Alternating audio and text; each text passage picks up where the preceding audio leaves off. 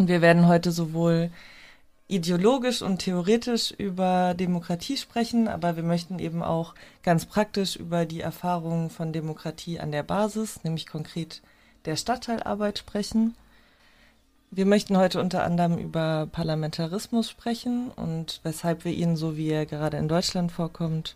oder umgesetzt wird, nicht als wirkliche Demokratie begreifen und auch über einen sehr zentralen Begriff diskutieren, und zwar der der moralisch-politischen Gesellschaft und was wir darunter verstehen. Wir möchten eben über die Erfahrungen der Stadtteilarbeit auch darüber sprechen, wie ein Prozess der Demokratisierung auf lokaler Ebene umgesetzt werden kann und darüber hinaus auch, wie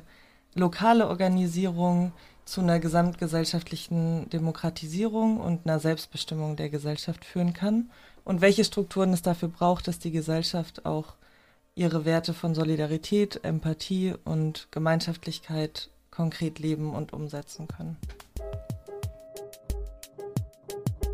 Genau, es ist äh, sehr wichtig für uns zwischen Demokratie und Staat zu unterscheiden. Und der Staat hat mehr und mehr auch Bereiche des gesellschaftlichen Lebens in dieses System integriert und hat eigentlich die, der Gesellschaft die Fähigkeit genommen. Also